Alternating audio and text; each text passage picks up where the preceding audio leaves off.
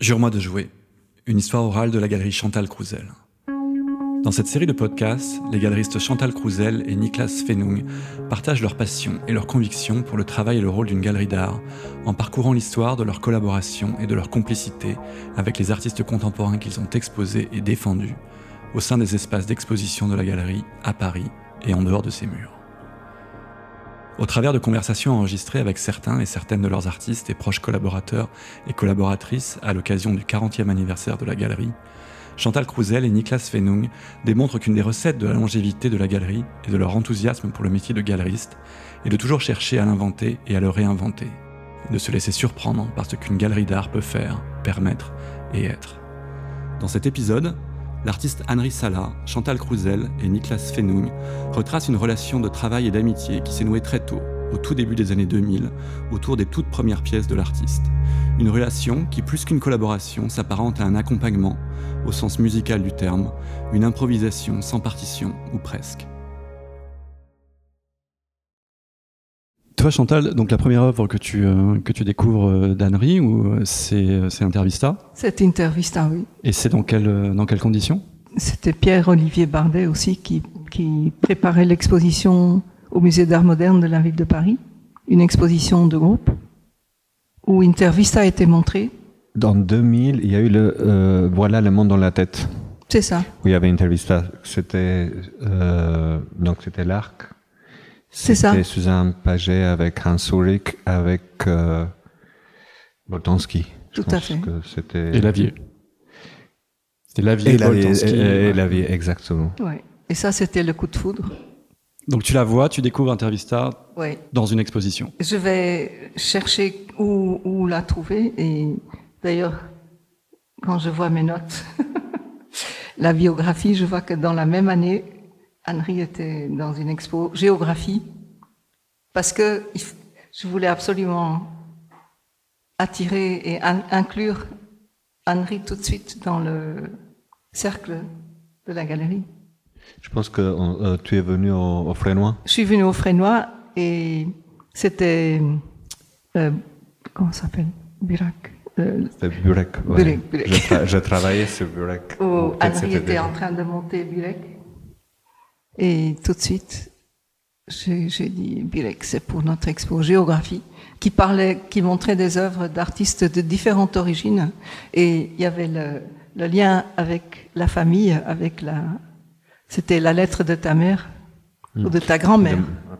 Ta grand-mère, qui parle de, tu es, tu es, tu n'es plus ici, tu es ailleurs, porte-toi bien, mange bien.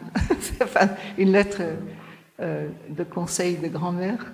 Une recette. Mais une recette aussi. Voilà, c'est une, une, une, euh, une, lettre recette, c'est-à-dire à la fois parce qu'elle s'inquiétait que, autant, étant loin, étant étudiant à Paris, etc., les économies de l'époque, comment si, si, voilà, si j'allais bien, si je me nourrissais bien, si, voilà. Et, et, donc, ouais, elle m'envoie cette lettre où elle dessine aussi, si jamais, comment je pouvais préparer des burek. Évidemment, ça a donné ça a tourné. Lieu, ça, ça, a donné lieu à Burek. Euh, la vidéo ne met aucun Burek sorti du four dans ma, dans ma vie d'étudiant ou, ou, plus tard. Mais tu peux voir le film quand tu veux. Mais absolument. Mais là, il y a, y a comme un overlapping de plusieurs euh, géographies parce que euh, comme je voulais pas faire du, du, comment on dit, du, du double négatif, c'est-à-dire aller, aller chercher, filmer ma grand-mère dans l'acte de faire le burek, je voulais trouver quelqu'un d'autre encore, un peu comme dans le cinéma, que pour jouer un rôle, on va pas vers la personne, mais on trouve quelqu'un qui, qui prend ce rôle, qui le représente. Et j'avais trouvé dans une euh, dans un banlieue, euh, euh, je me rappelle plus le nom, de Bruxelles, où il y avait pas mal de, de familles albanaises, mais plutôt de Macédoine et de Kosovo. J'avais trouvé cette famille. Oui, cette femme qui fait le burek de façon différente, différente d'ailleurs euh, euh, de ma grand-mère, euh, mais qui m'a bien intéressé, il y a ce côté un peu olympicum, c'est-à-dire ce côté qui, qui, a un centre et puis ça, ça évolue en. Je vais pas penser, c'est comme une DJ. C'est ça, absolument, absolument, absolument, absolument ouais, comme un gros vinyle. Qu'est-ce qui fait que très vite, tu sais que tu as envie de travailler avec, euh, avec Anne-Marie, qui est encore très jeune, qui, est, euh, qui a 25 ans, c'est ça, 25-26 hein, ans euh, à l'époque Qu'est-ce que ça fait de travailler aussi avec, de s'engager à travailler avec un, très jeune artiste à partir de quelques, voilà, deux ou trois films que tu as pu voir? Et il n'y avait pas que les films, parce que à l'époque où j'ai découvert le travail d'Henri, il y avait Eddie Hilla, qui était à la Cité des Arts. Dès qu'on s'est connus, tu m'amenais à la Cité des Arts et on se, on se réunissait quelquefois et on parlait de, l'Albanie beaucoup. Et je trouvais que ce film Interviste d'abord rendait très bien compte de l'évolution de ce drame qui était en train de se passer ou qui était presque passé et le, la séquence avec l'astuce avec le sourd qui allait lire sur les lèvres des choses que ta mère ne voulait pas dire, ni le cinéaste qui avait filmé euh, ne voulait dire, comment par ce, truc, euh, Henri retrouve euh, le, les paroles de sa mère et quand il vient le lui apporter, quelle est sa réaction? Le, bouclage et ses regrets et ses voeux à ses deux enfants. D'une meilleure vie. Elle, ne reconnaît pas, c'est pas ce qu'elle a dit. Euh. Non, mais c'est mmh. c'est simple, mais magnifique. Et ça donnait envie de après d'aller au Frénois voir Birek, qui était la deuxième œuvre, et puis d'œuvre en œuvre, puis d'aller en Albanie avec Henri. Très vite et découvre, oui, très vite, et, découvrir euh, cette ville qui était aussi entre deux, où toi tu faisais des remarques, ah ça a changé, ça a changé. On allait danser le soir et il y avait des, coupures d'électricité, tout le monde, il y avait plus de musique, plus de lumière, et on devait partir.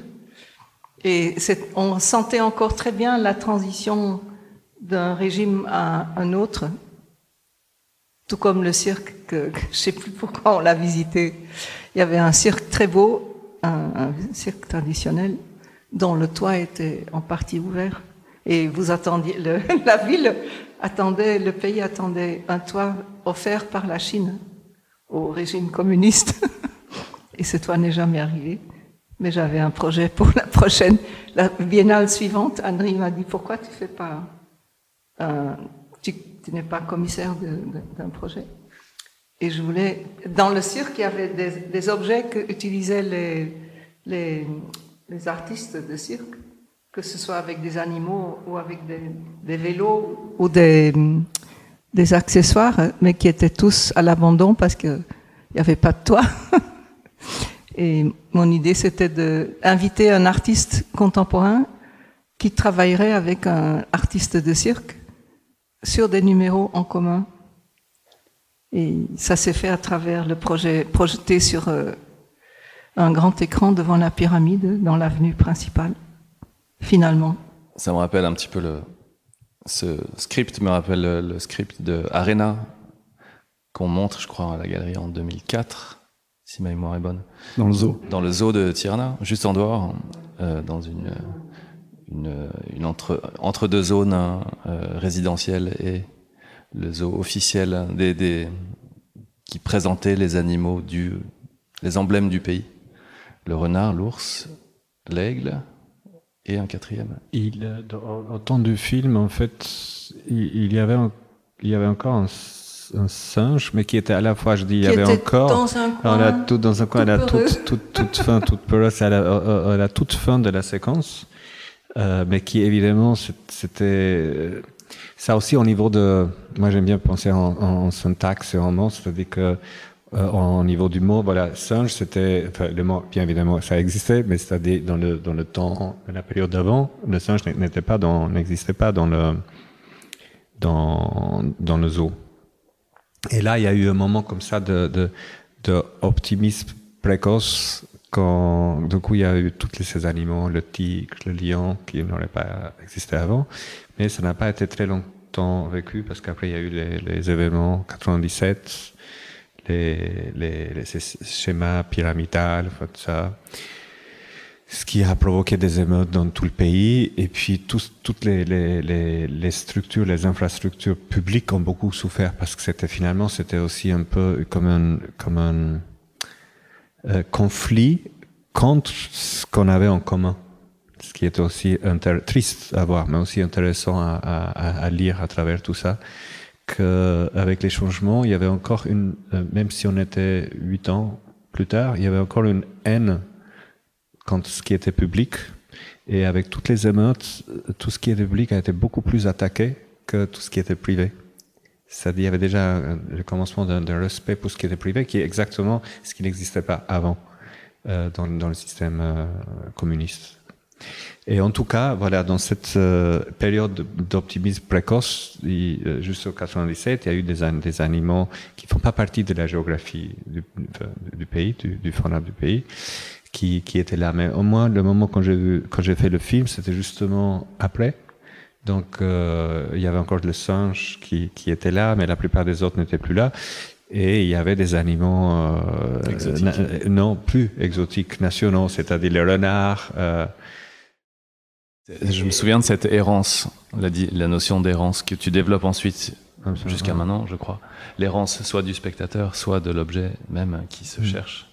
Et là, c'était les chiens. Absolument. Qui étaient les, chiens errants. Hmm. Les chiens errants qui, se, qui sont entre la captivité et la liberté, mais qui sont là, qui entre deux. Absolument. Ils sont plus, et visuellement et au niveau du son, ils sont beaucoup plus présents. Euh, même du, point de vue du, du, son, on les entend plus que les, que les animaux dans le zoo, et c'est comme c'est comme s'il y aurait une attraction animale, mais il y en avait pas mal de de, chiens errants qui sont qui sont là autour. Et puis comme Nicolas disait, il y a on, on, voit déjà la ville, la ville est déjà là, la ville est arrivée. Alors qu'avant, quand moi j'ai grandi et qu'il y avait le zoo, euh, c'était en plein nature, aux campagnes. Mhm. Euh, mais ça, ça explique aussi comment de 99 à, à je sais plus 2003, 2004, comment en quelques années la ville a, a grandi. Nicolas, euh, moi je veux revenir aussi avec toi sur bah, justement toi aussi la rencontre avec le travail euh, d'Anne. Donc qu'est-ce que ça fait de rencontrer à un moment donné un artiste euh, quasiment du même âge? Vous avez le même âge presque Moi je rencontre Anne quand je reviens, je reviens de New York en 2000 après avoir passé 4 ans là-bas.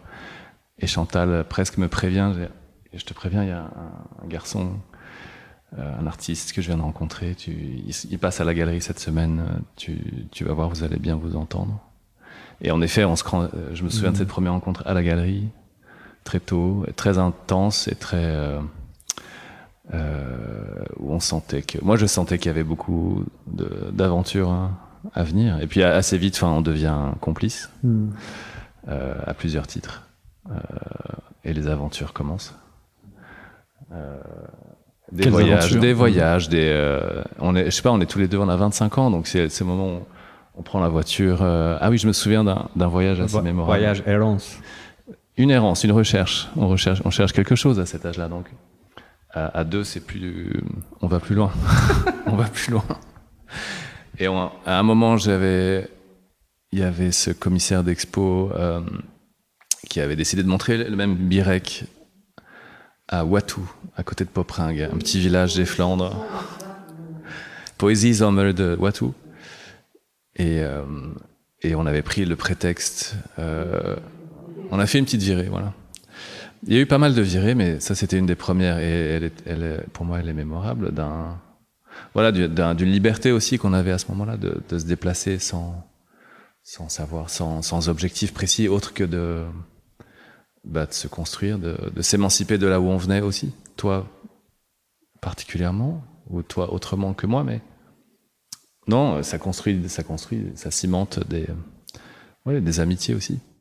Est-ce que tu peux nous dire aussi peut-être Henri, qu'est-ce que ça représente pour toi de, à ce moment-là, à cet âge-là, de travailler euh, très vite, donc euh, très jeune, avec euh, la galerie Chantal Crouzel? Qu'est-ce que ça représente pour toi, Chantal Crouzel, comme galerie, euh, quand tu, dans ces années-là, quand tu décides de, quand vous décidez de travailler ensemble? Moi, j'ai fait des études de beaux-arts en Albanie. Après, j'étais arrivé aux Arts Déco dans la section vidéo, mais quelque part, la façon, c'est là où j'ai fait un tout petit premier film animation qui s'appelle Déjeuner avec Marubi. Et après, dans la, la deuxième et dernière année que j'ai fait là, j'ai fait Intervista. Et déjà, pour faire Intervista, euh, c'est très différent de, euh, à la fois de ce qui se faisait à l'époque, comme tu disais, mais aussi très différent de ce qu'on pourrait faire dans une école d'art, pas de cinéma. Euh, rien pour, pour l'infrastructure, la logistique, c'est-à-dire faire un film qui finit par être 26 minutes, c'est pas quelque chose que, que, que, tu vas faire dans les ordinateurs de, des arts déco.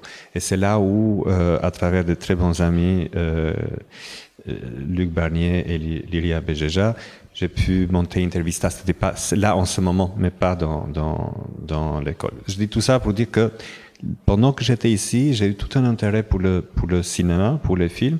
Et d'ailleurs, au tout début, je parlais pas le français. Euh, enfin, je, l'ai appris un peu ici, dans, les premiers, dans la première année. Et à l'époque, c'était encore plus difficile qu'aujourd'hui de communiquer en anglais avec les gens. Donc, ce qui a accéléré un peu la, la, ma, ma, apprendre le français. Mais, euh, et je vais en arriver après euh, à ta question, mais j'ai passé euh, et parce que je faisais des études dans la section vidéo des arts déco, et par cette amitié avec Luc et Lyria, et parce que j'avais un déficit au départ d'amitié quand on arrive, on ne parle pas la langue. Euh, donc du coup, je passais beaucoup de temps à la bibliothèque du film. Moi, je pensais que je faisais pour regarder des films, mais c'est plus tard que je me suis rendu compte que c'était aussi pour pour passer du temps avec des gens avec lesquels tu te, tu te sens dans le dans le confort, malgré qu'ils soient des bons ou des mauvais personnages. Euh, en regardant les films dans la, à la Bifi, qui à l'époque c'était euh, pas loin de, de, Bastille. Donc ça a donné une direction un peu cinéma, à, à, à croire même, même jusqu'à quand j'ai fini les arts déco, les déco euh, j'ai participé, à, à, part de faire le concours, que après j'ai continué au, au Frénois, j'ai fait aussi un concours, la FEMIS, c'est là où j'ai rencontré un autre très bon ami et cinéaste, Vladimir Perisic, lors de ce concours. Mais juste avant ça, il y a eu cette rencontre avec euh, euh, Chantal. Intervista, d'abord, elle a été montrée beaucoup dans des festivals de films qui allaient encore plus à, à donner un peu comme une direction. Et pour moi, c'est une découverte un peu le cinéma pour toutes ces raisons. Euh, alors que je venais de l'art, parce que j'avais fait huit ans d'études en Albanie d'art, plus les, euh, les arts déco. Et là, se rend je pense que ça a ça a permis aussi une retrouvaille avec, avec l'art, c'est-à-dire avec un espace, avec un venue, comme on dit, où au monde de l'art et pas le cinéma. Je pense que de façon indirecte, quelque part, ça a contribué à cette, euh, j'appellerais pas ça un demi-tour, mais quand même de se réaligner euh, à, ce monde de, enfin, ce monde, le monde, c'est pas le monde, mais à, l'art euh, euh, et de pouvoir le montrer euh, alors qu'à peine un an avant, ça semblait très loin. C'est-à-dire, j'avais fait les beaux-arts en Albanie, et après, j'avais l'impression que de plus en plus, j'allais vers les images en mouvement, ce qui est encore le cas, ça a continué, mais pour un moment, ça, ça avait l'air de, de, partir un peu dans, dans, plus dans la direction de cinéma, et je ne sais pas quoi. C'est pas que je savais de façon très très clair.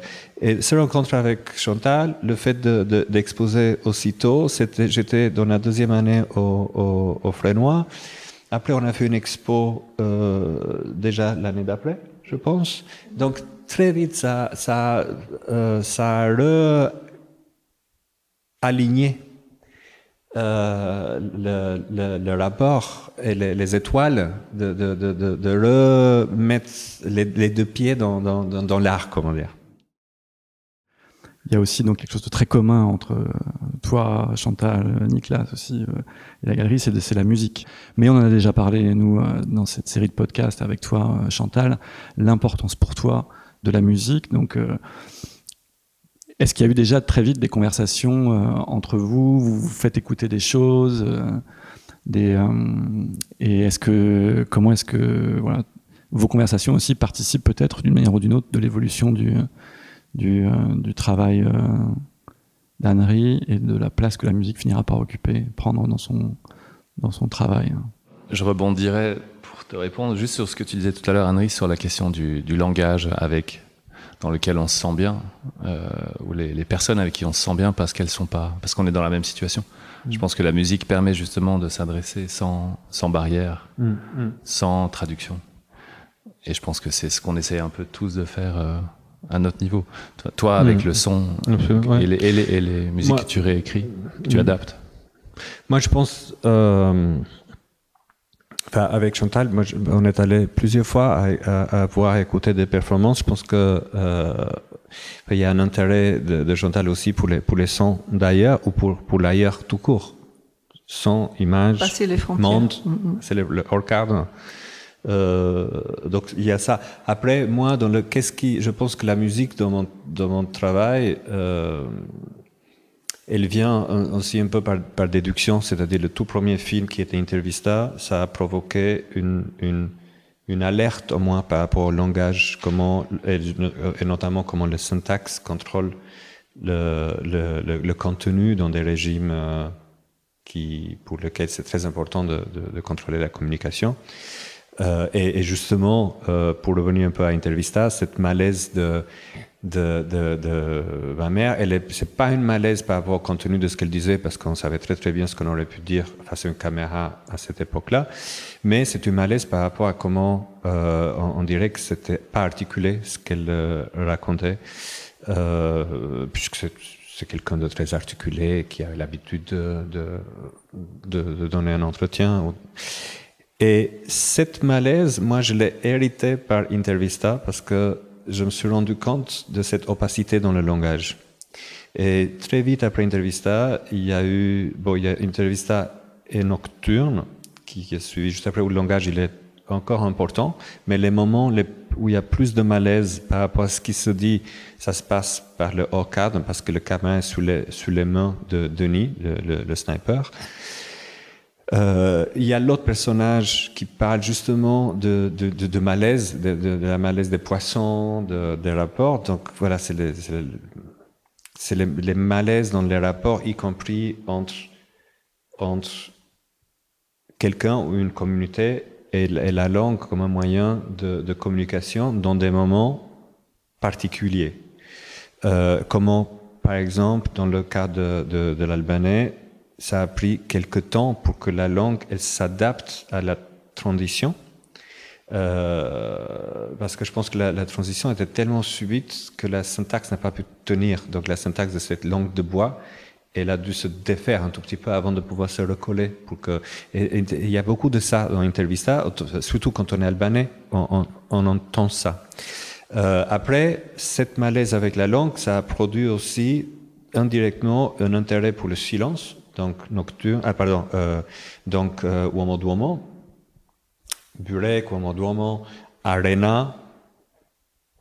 Il y a, il y a du son, c'est des, c'est des, des, des, sons animaux, mais c'est euh, et après, on, je pense que la musique, elle est venue une première fois avec Mixed Behavior, avec le DJ qui mixe le, le jour de la nuit de Nouvel An en 2003, et après ça a suivi très vite avec d'autres films.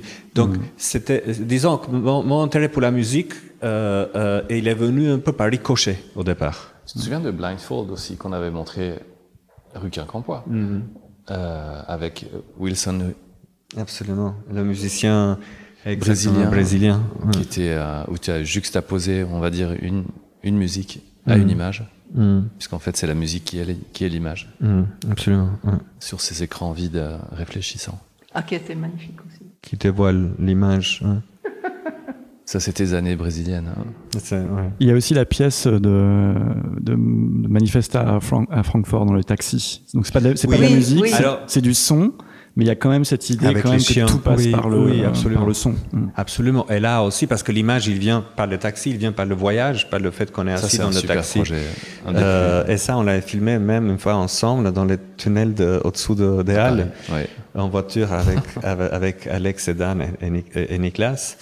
Euh, ça, d'ailleurs, c'était pas du tout un, pro, un projet off qui était fait par un, un ami à moi albanais, de temps de l'Albanie, où il, qui travaillait pour le Manifesta et il voulait faire aussi quelque chose de off pour lui, euh, Floriana Galillo, et je lui avais répondu avec ça. Après, c'est vrai que ça, euh, Hans Ulrich, il a pris le taxi, et depuis, j'ai commencé ce projet de taxi, où moi, j'ai fait juste une pièce sonore qu'on peut jouer dans le taxi, et évidemment, ça va faire une espèce de, de superposition entre le son de la, de, réel de la course et le son qui est donné par la pièce sonore, qui va plus vite, toujours. Donc, parce que ce que j'ai enregistré, c'est c'est un, un mix de, de, de bruit de Ferrari qui a été enregistré à la Monza, c'est-à-dire c'est des, des tests de Ferrari, donc c'est que des, des, des sons de, de, Ferrari, avec des chiens, pour revenir dans les chiens d'arena, les chiens euh, errants, que normalement, euh, tant Ferrari, ça nous fait penser à une géographie ou géopolitique, tant les chiens errants aussi, ça, ça nous fait penser à une euh, géopolitique. Donc d'un coup, c'est un peu deux mondes qui se qui ne devraient pas se, se croiser quelque part. Et moi, dans cette euh, mind map de, de, des sons, j'avais pensé, j'avais les instruments de Ferrari qui faisaient le tour complet, et j'avais placé les chiens dans un endroit très précis dans le mix par rapport à la géographie, où ils vont aboyer chaque fois qu'il y a le, le Ferrari qui passe. Donc ça, c'est un peu les sons. Et puis quand on est dans le taxi, enfin quelqu'un qui prend le taxi, euh, il est à la fois dans le taxi, mais à la fois dans un autre univers qui va plus vite que le taxi. Donc ça peut produire aussi une euh, frustration. Euh. Très vite, la référence à l'Albanie disparaît, du moins explicitement, de tes de, de, de, tes œuvres. Donc tu vas après. Et ça, c'est vrai que pour moi, c'est dans cette, dans cette époque-là, quand même, euh, Henry est, quand même un cas aussi un peu à part. Et je pense que c'est ça aussi qui vous a, à mon avis, plu et beaucoup intéressé dans le travail euh, au long cours comme ça que vous menez avec lui. C'est qu'à un moment donné, la, voilà, la question des origines, euh, elle était importante effectivement au début, mais elle est très vite dépassée. Et en tout cas, euh, il euh, n'y a pas de capitalisation, on va dire, sur euh, le fait de venir d'un endroit qui a en lui-même un espèce de fort capital symbolique euh, parce que c'est un enfermement à la voilà. langue. Mm. Moi, je peux dire que les, les choix que j'ai faits, qui ont amené à cette trajectoire, que je peux la deviner après coup, mais que je continue à avoir cette attitude de ne pas, euh, de ne J'aime beaucoup quand je ne sais pas vers où je vais. C'est un peu ce qui produit le réveil du matin, quelque part. C'est-à-dire de, après, éventuellement, si, quand, je tourne la tête, je me rends compte que je suis passé par là, donc ça produit un contour de, mon travail. Euh, et, et, donc, si j'ai fait ces décisions, elles ont été à la fois très intuitives, elles n'ont pas été stratégiques, mais autant que être, être politique, etc., à l'époque, c'est vrai que euh, je sentais je sentais que se, se, se confirmer dans une, dans, une, dans une provenance, ce serait quelque chose qui allait correspondre un peu avec, avec le, le, le regard ou les images que les, que les autres portent en toi, que ce soit les autres individuellement ou une société. Et que tu viens un peu, quelque part, rendre service à occuper ce territoire dans l'imagination des autres et que c'est clairement pas du tout euh, le, mon désir mon, mon de, de, de, fournir dans cette euh, direction-là. Pareil, après, ça peut être intuitif parce que quand je parlais d'intervista et la différence entre syntaxe et, et contenu, par exemple, très vite, j'ai, je le sais, en tant qu'artiste, je suis pas, le contenu est très important, mais mon travail en tant qu'artiste, c'est comment utiliser, comment euh, euh, s'inspirer du contenu pour produire du syntaxe euh, au lieu d'utiliser une, une, syntaxe existante ou des codes existants pour fournir du, du, du contenu. Ça, euh, le fait de venir de ce qu'on peut appeler euh, d'une position périphérique, pas centrale, pas centrale, pas de Paris ou de New York ou de Londres ou d'autres euh, géographies qui se qualifient en tant que centrale. Pour moi, c'était très important. Euh, je pense intuitivement, mais aussi, euh, je peux le dire ça après coup. C'est vrai que les temps étant changés, l'identité devient un, un, un plus. C'est pas pour autant que artistiquement ça m'intéresse. Donc, je pense que les choix auraient été les mêmes, mais à l'époque, c'était un peu comme ça aurait pu être un peu comme un shortcut, c'est-à-dire une fois que j'ai fait Intervista, de faire quelque chose qui continuait un peu dans la même, dans la même euh, euh, formule, alors que très vite, je me suis intéressé à Nocturne, à Nocturne où il y avait deux Français et il y avait un sens d'aliénation. Par contre, ça, ça, ça, a pu continuer de mon travail, de travailler avec l'idée de, de, de, de l'aliénation, de, de, de, de estrangement et de l'intervalle d'un coup, qui, qui, qui habite, enfin, l'estrangement, le, le, qui, qui, l'aliénation qui, qui habite souvent les intervalles. Et je pense justement quand on est, quand on commence à recevoir l'image des autres qui se font de soi, c'est là qu'on a envie justement d'aller de l'avant, ou en tout cas de tourner, faire un virage. Et ça m'amène à un autre film qu'on a montré ici euh, en 2009, je crois, Long Sorrow, où justement, pour moi, qui marque un peu aussi un, un, tournant dans le sens où tu, tu emploies la posture de ce, de ce personnage, hein, ce musicien, ce qu'on comprend être un musicien, euh, petit à petit, qui est aliéné par sa position, par sa fenêtre, le fait d'être accroché à une fenêtre, et qui arrive à s'en détacher, donc qui arrive à, à s'en défaire et à, à transcender sa, sa, posture et transcender la gravité, vu qu'il il s'envole, il prend son envol et, euh, et la musique euh, le libère, on va dire.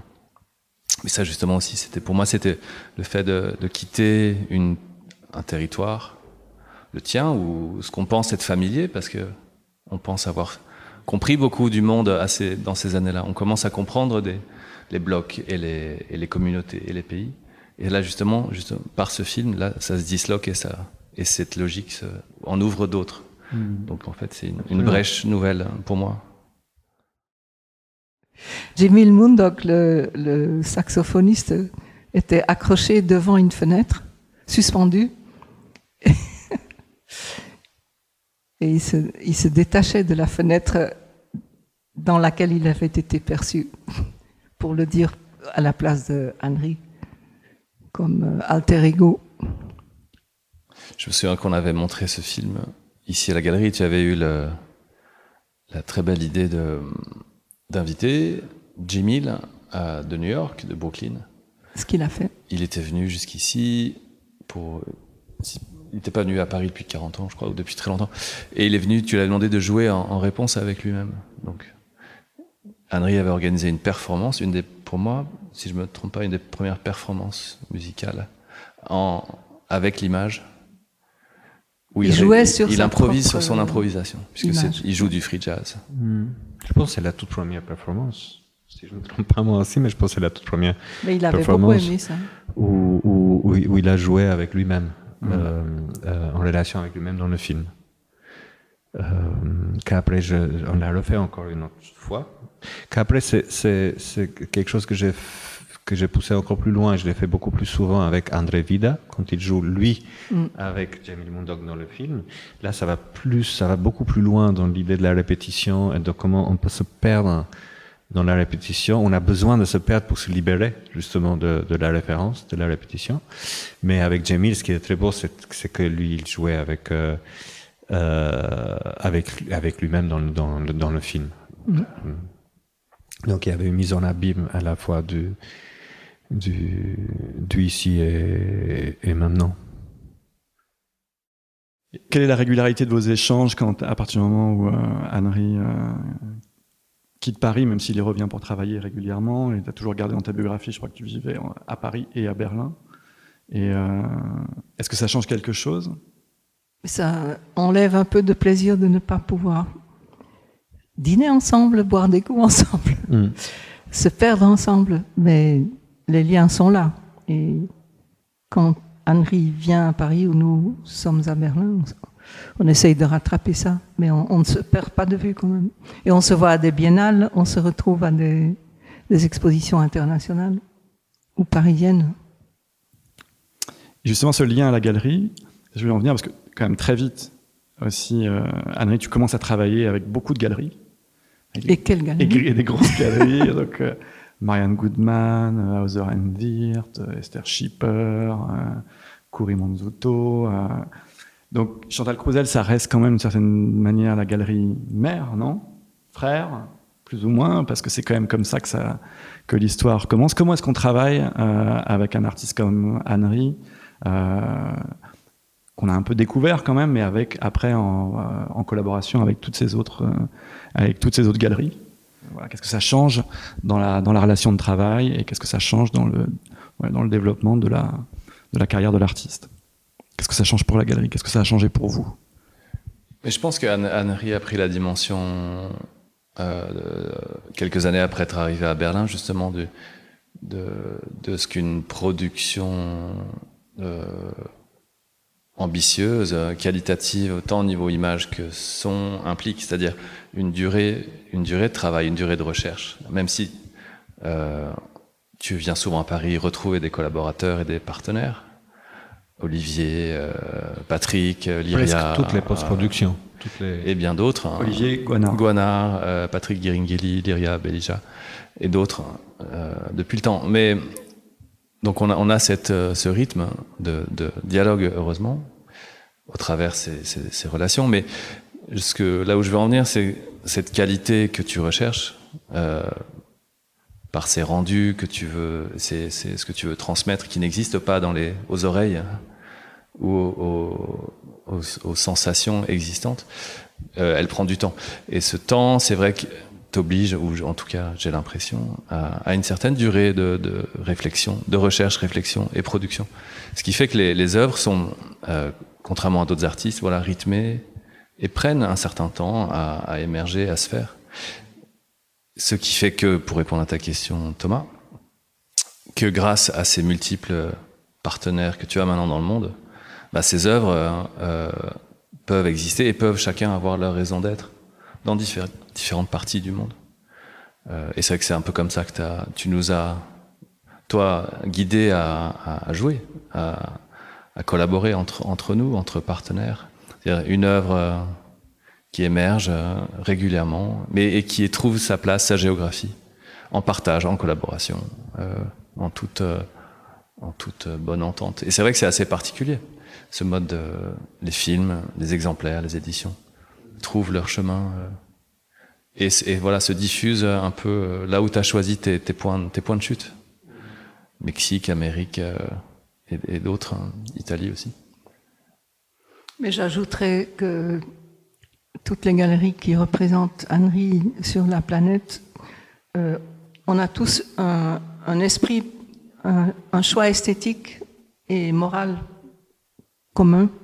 Et on, on se consulte, on, essaye, comme on le fait pour d'autres artistes avec d'autres galeries, de protéger l'artiste, de l'aider euh, par euh, coproduction, mais aussi à bien orienter les œuvres.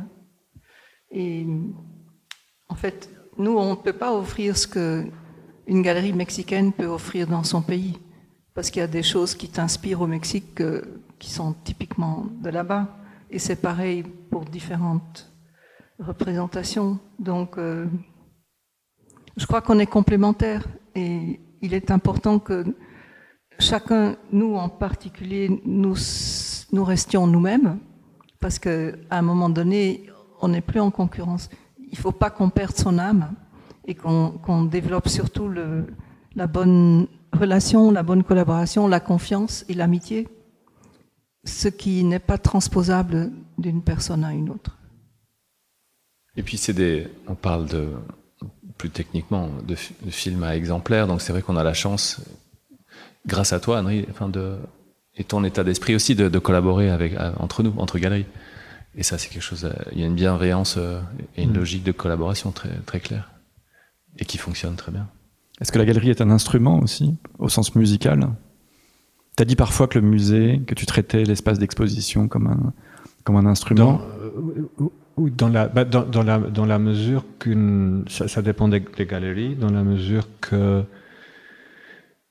euh, euh, disons qu'un musée, puisqu'il y a souvent c'est un espace qui est conçu, qui a une idée, souvent quand c'est des, bâtiments qui n'ont pas été qui ont été construits pour être ces musées-là, pas tous, mais ils ont des, ils ont des qualités qu'on peut les articuler dans, un tout, dans une galerie, dans toutes les galeries que je travaille d'ailleurs, il y a un l'espace elle, est plus concise, ce qui est tout à fait normal pour, une euh, galerie mais ça, arrive que ça devienne un instrument, à la fois un instrument instrumental par rapport à, une pièce, à, une réflexion, mais aussi quelque part un, instrument en soi, comme ça a été le cas dans le, euh, quand on a fait résonner cette double même euh, de, de Jamil quand il euh, performe avec lui-même, ou plus tard quand on a montré le clash ici avec le, le mur avec, avec les trous, avec l'extérieur, euh, qu'on a ouvert le mur, d'un coup on, on, pouvait voir les, les, la, la, partition de, de l'orgue de Barbarie. Donc d'un coup, on pouvait imaginer comme la galerie comme l'intérieur de la boîte, euh, de, pardon, de l'orgue, de la boîte de l'orgue de Barbarie, parce que c'est un, un pr principe d'air qui, qui, qui, passe par, par ces trous. Euh, voilà.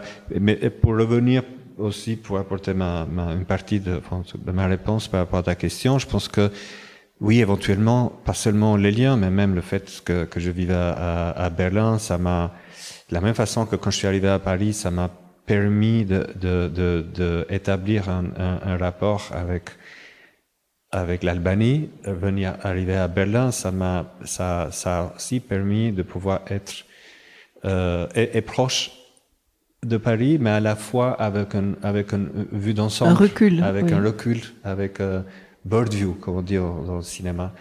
Euh, par contre, là où il n'y a pas eu de recul, c'est la complicité. Accompagner Henry a, a, toujours été un, comme je disais rapidement tout à l'heure, on, se trouvait à, proposer à un public, à notre public, des, éléments auditifs, musicaux et visuels pas encore connus, pas encore intégrés par un système euh, neurologique ou culturel.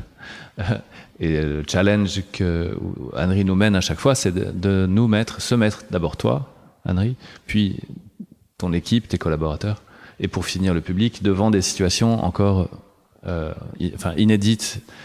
Et c'est vrai que ça, ça, ça, demande à ce que chacun sorte de son d'un bah, confort d'abord, euh, d'une réflexion, d'une recherche, d'un dépassement aussi, euh, qu'il soit financier ou, euh, ou, physique, spatial, quand on installe, quand on transforme les espaces, quand on, on transforme toute la galerie pour qu'elle ait, elle ait les capacités techniques de recevoir un son, une image euh, le, les, les, outils que ça, ça, demande, les transformations, mais tout ça pour que le, le, le moment de la rencontre avec l'œuvre soit le meilleur possible pour bah, aller dans une zone pas encore identifiée. Euh, et c'est là d'ailleurs ça peut en, en venir à compléter la, la, la, ma réponse par rapport à la galerie comme un instrument, parce que là vraiment euh, tant, tant une salle de cinéma, par exemple, c'est chaque fois un instrument pour montrer un film, mais c'est toujours le même instrument. C'est comme un piano bien réglé qui est capable de, de jouer tous les concertos écrits pour piano. Une galerie, c'est pas chaque chaque fois, c'est il, il, faut que ça devienne un, un piano préparé. C'est-à-dire, il faut toujours en rajouter quelque chose. Elle n'est pas donnée au départ. Et ça, évidemment, ça vient avec un vrai engagement, avec un certain poids, avec euh, qui est vraiment au tout à vraiment. Et ça, je dis ça vraiment tout à l'honneur de, de, de, cette galerie, de, de de, vouloir continuer à calibrer chaque fois, à préparer chaque fois le piano, même quand ça va contre la logique d'un certain temps ou de certains euh, par lequel on passe ou on vit. Les artistes que nous soutenons et nous accompagnons, nous attendons de tous qu'ils rompent le confort du spectateur. Parce que déjà, l'œuvre est créée dans un non-confort, la plupart du temps. Mais ensuite, il faut que nous trouvions la personne en face qui est prête et qui a plaisir à perdre son confort et à faire un pas de plus vers une évolution. Donc Henry le fait de sa façon, trois dimensions son, mais je crois que chaque artiste intéressant, au moins qui nous intéresse, qui nous tente, euh, ce même but cette même quête pour lui-même de rompre le confort. Et avec le temps, le confort revient puisqu'on a assimilé, on a grandi. Tu parlais de concerto, tu parlais aussi de Berlin et de Paris, de déménager de Berlin, de regarder Paris depuis Berlin. Je pense qu'il faut qu'on parle maintenant de la Biennale de Venise, 2000, euh, 2013. Donc là, Henry représente la France. Dans le pavillon allemand. Voilà, donc parlons, euh, voilà. Parlons un peu de cette, euh, expérience il y a presque dix ans maintenant. Qu'est-ce que ça représentait pour vous le fait qu'Henry euh, représente la France euh, pour une galerie, votre, sa galerie française? Henry était déjà à Berlin depuis quoi, huit ans à ce moment-là. Donc c'est vrai que ça fait, et comme par hasard, c'était intéressant que la France et l'Allemagne s'échangent pour fêter je ne sais plus quel anniversaire, mais s'échangent les pavillons. Ouais, oui, voilà. Et euh, du coup, c'était un double miroir, hein, puisque Henry était, certes, avait grandi ou passé beaucoup de temps en France, mais regardait la France avec du recul depuis Berlin. Et euh, c'était euh, un pavillon organisé curaté par Christine, Massel, euh, qui t'accompagne depuis pas mal d'années aussi, vu que vous avez collaboré aussi au, sur l'expo au Centre Pompidou. Mais euh, c'était euh, au-delà de, l'aspect symbolique, je pense que c'était une. Tu, choisis, tu vas, nous en parler, Henri, une, œuvre historique aussi, par le biais du piano, par le biais du, compositeur et de son corps, hein, de, sa, de ses, ses, habiletés. Mais comment est-ce que toi tu vois les choses avec le recul maintenant, Henri euh, évidemment, on ne peut pas euh, ne pas penser à l'histoire quand on pense au, au, pavillon allemand. On ne peut pas euh, ne pas penser aux, aux, guerres, la première, la deuxième guerre mondiale. Il y a un rapport très fort entre la guerre avec tout, y compris là, y compris la musique, et y compris les droits d'auteur. Par exemple, c'était très intéressant que le fait que je je montrais Ravel Ravel euh, donc basé sur le, concerto de, Ravel pour la main gauche euh, euh, qui avait été écrite à la demande de Paul Wittgenstein, autrichien. De montrer ça dans le pavé allemand, ça produisait une différence aussi parce que en France, on était toujours dans, le, dans les années quand l'heure était protégée, pour des raisons très complexes. Et en Allemagne, l'heure était déjà dans le domaine public. Et ce décalage, et puis voilà, le décalage, c'est aussi une des choses qui, qui, qui, qui, qui sont à cœur, ou en tout cas, elles sont très présentes dans mon travail, dans ma façon de, de, de réfléchir, mais aussi de, de s'inspirer. Mais il y a ce décalage euh, euh, légal, comment une heure, euh, elle est en domaine privé dans un pavillon d'en face, elle est dans un domaine public dans le dans, dans l'autre bâtiment d'en face, ou des deux côtés du du du Rhin, enfin du, du, d'une fleuve. Comment ça s'expliquait à cause de l'écart, des huit ans de, de l'écart, euh, euh, euh, à cause des, des, années de guerre, qu'on que on estime que les droits d'auteur n'ont pas été reconnus et respectés dans les pays occupés. Donc c'est valable pour tous les pays qui sont occupés, sauf l'Allemagne. Euh, tout ça, ça ouvre vraiment à une réflexion par la musique, par son histoire, de, de, de, pas seulement dans, dans, le cadre visuel et sonore, mais aussi dans le cadre euh, transparent qui est le cadre du, du légal dans ce sens-là. Donc tout ça, pour moi, c'était très, c'était des choses qui m'ont beaucoup euh, inspiré, intéressé quand j'ai commencé à, à, travailler sur le, sur le, sur le projet euh, pour le pavillon. Euh, après le fait de transformer le, le, le, pavillon allemand dans une chambre anéchoïque, euh, ça, ça, ça, le permet aussi par, la, par son échelle, par son, son, sa hauteur. C'est un pavillon où il y a extrêmement beaucoup de, de reverb à cause de, de, de l'acoustique du, du, lieu.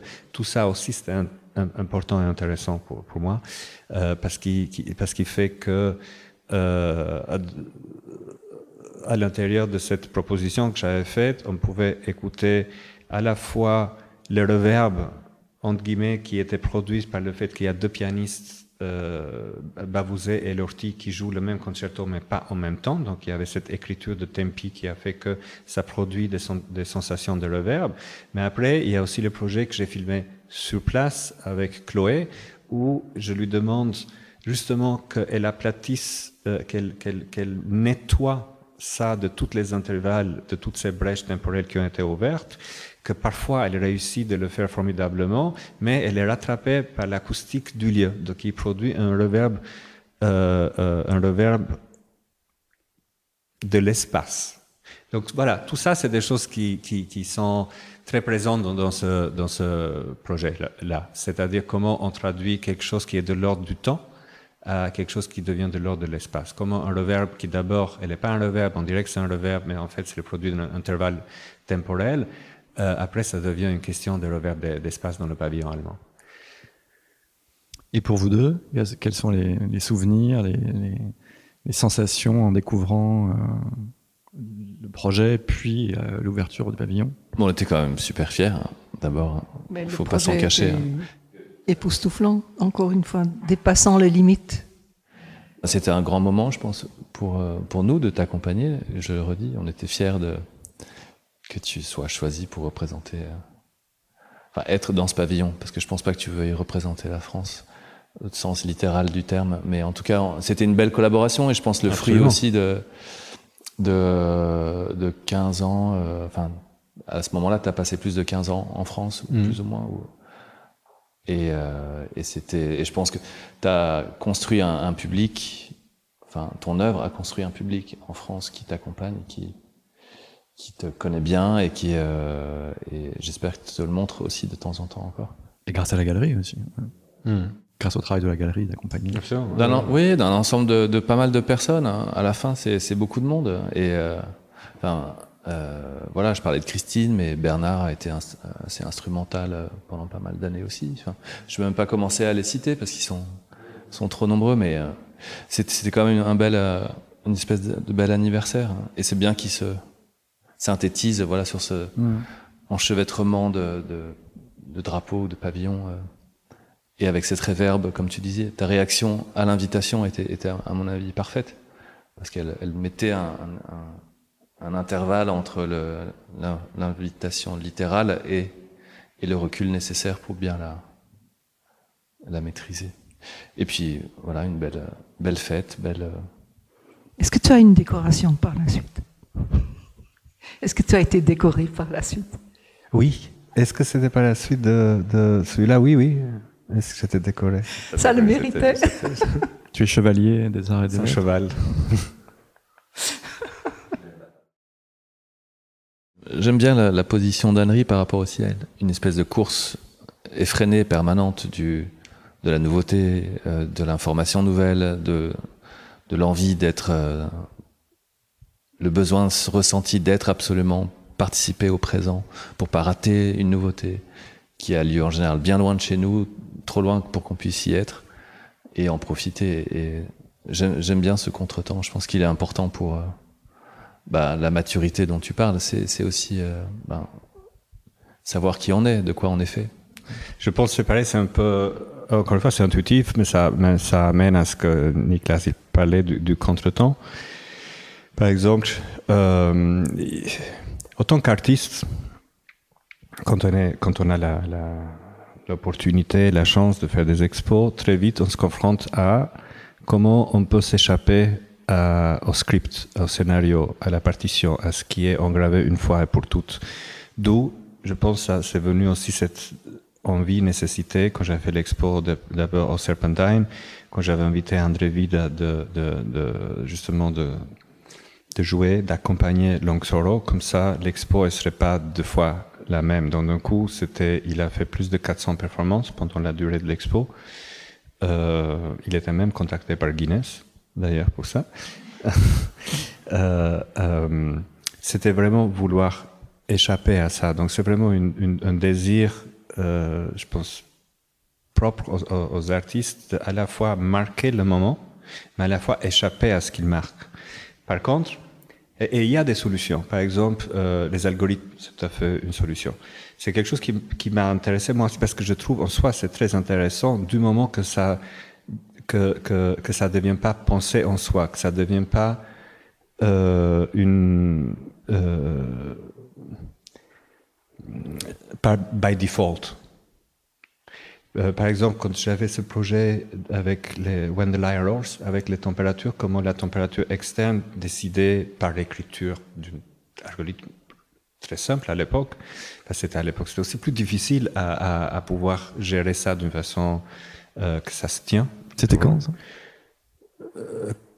2008, 2009, 2009, ouais, 2009. Euh, bon, euh, voilà. Après, c'est vrai qu'il y a euh, comme un contretemps parce que il y a justement, euh, il y a If and Only If, le film avec l'escargot, où il y a, c'est comme un road movie à l'escargot qui va parcourir la longueur du, du euh, de l'alto, de, l'archet de l'alto.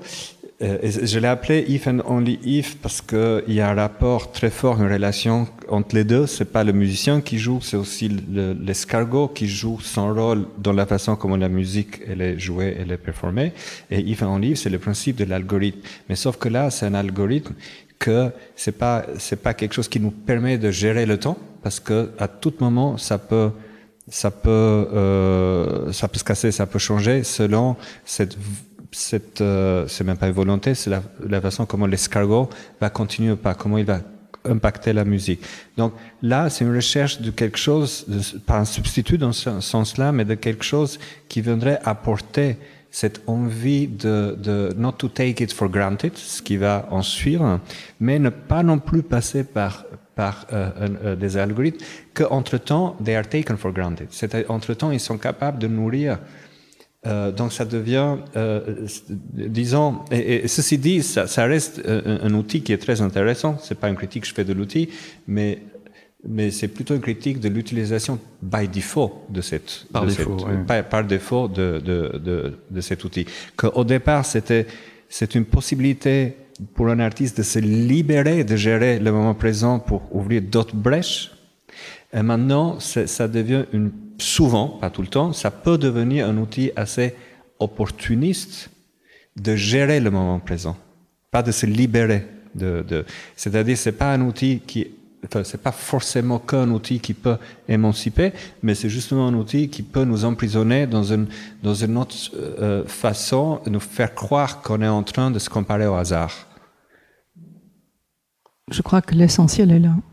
Bah, l'essentiel reste à faire. On se retrouve dans quelques années. C'est ça, ouais, absolument. Ouais. Merci beaucoup. Merci à merci, toi. Merci. Merci. merci. À vous trois. Super intéressant. C'était Jure-moi de jouer, une histoire orale de la galerie Chantal Crouzel. Cinquième épisode d'une série de podcasts. Entretien réalisé par Thomas Boutou, musique d'Ampus Linval, montage et post-production assuré par Ferdinand Arthur.